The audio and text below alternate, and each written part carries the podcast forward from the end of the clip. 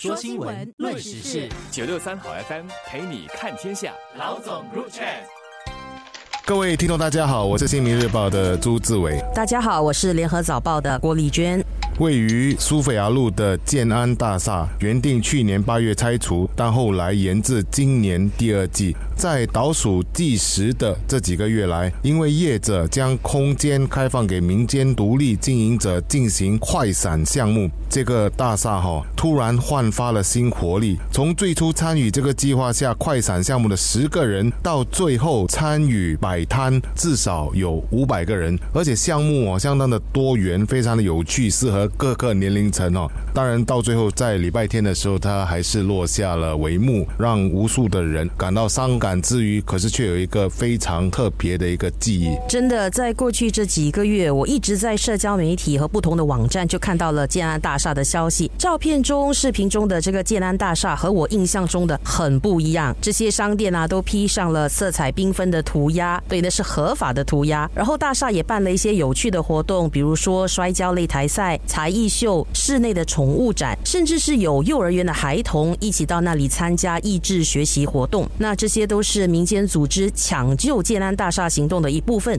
他向买下大厦的发展商请命，让这座大厦续命了大约半年的时间。我觉得这是一个挺有意思的一个创举，利用社区的力量，让一座一九七零年代新建的陈旧大厦重新散发了光芒，吸引不同年龄层的年轻人，甚至是中年人重返建安大厦，走一趟时光之旅。我其实对建安大厦是有特别记忆的，因为我其实，在吴朝干纳路的那一带，就是 Rochelle Canal Road 的那一带长大的。我的整个从出世到小学五年级，家里的住址哦，其实离建安大厦不远。然后，当然记忆比较深刻的是建安大厦附近的太子楼哈。而坦白讲，建安大厦的历史其实跟我的年龄也差不多。就是当时啊，小时候它是一个很崭新的建筑，能够去到那边去逛哦，其实是一件很阴的事情啊。对当时来讲，当然这么多年下来哦，我们一直看到它的，就是因为新的建筑物不断的建起来嘛，而它就好像砍在中间的那种建筑物的形式哦，越看其实越觉得蛮特别的。而我对建安大厦的那种印象哦，其实是从复印考卷开始的。当然还有晚上，因为附近也有夜。场嘛，所以基于这样的一个印象，而这一次这样的一种快闪的活动，真的是让它赋予另外一种不同的生命力。尤其是在那个中间放上一个 resting，就是摔跤的一个 摔跤场，真的是一个神来之笔。我真的很喜欢这样的一种创意哦。我觉得建安大厦掀起的这股热潮嘛，多少也暴露了本地商场目前面对的困境。许多人都时常抱怨新加坡的商场怎么都是像一个模板里面复印出来的，少有个人的特色，几乎都是长得一模一样。的走进一家商场，如果你看到 A 咖啡连锁店，那隔了几家店就会有一家 B 咖啡连锁店。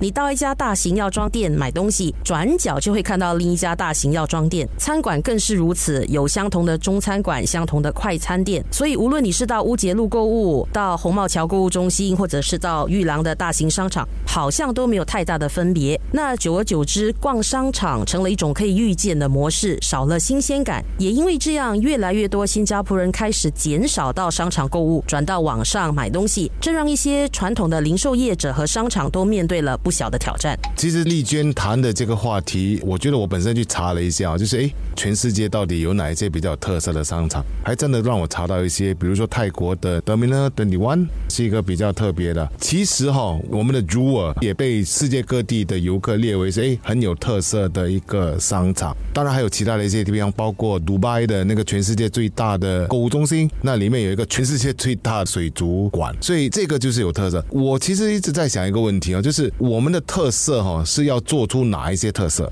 一个商场哦，比如说湖南莫算不算一个有特色的商场？可能有些人意见不太一样，因为其实早期的湖南给我们的感觉是，哎，它专门卖一些跟电脑有关的产品嘛。然后现在的湖南莫，当然它还是有卖这些东西。然后它整个生态，其实湖南莫真的是不一样的。如果你走到上面的那个屋顶去看的话，那边还有种植很多的植物。就菜啊，水果可以吃的，所以它有一些特色，可是这些特色并没有完完全全的显现出来。而另外一点就是这边也谈到了一个问题，就是这个特色是什么特色？我觉得这个值得我们去商讨。每一个商场最基本呢，我觉得应该是在于说它的商店出售的东西要有其特别性。而在这点上，我觉得曼谷的一些商城就做得很好。像我这个大男人，我其实不太喜欢逛商场，可是一到泰国曼谷，我总觉得哎，每一间店都很不一样，卖的衣服也不一样，然后卖的那些小饰品也不一样，甚至还有泰国人自己创造的一些产品哦。当然，我觉得如果能够有这样的每个商场，包括我们的每一个选区的中心，如果能够都有这些所谓的比较有创意啦、比较跟人家不一样的那些商店，那我觉得它将具备一定的吸引力。那我们说到商场嘛，是做生意的地方，在商言商，一家购物中心的业主必定是用最有经济效益的模式来经营，租金收入就是他们最重要的考虑。而入驻商场对一个小商家家或者创业者来说，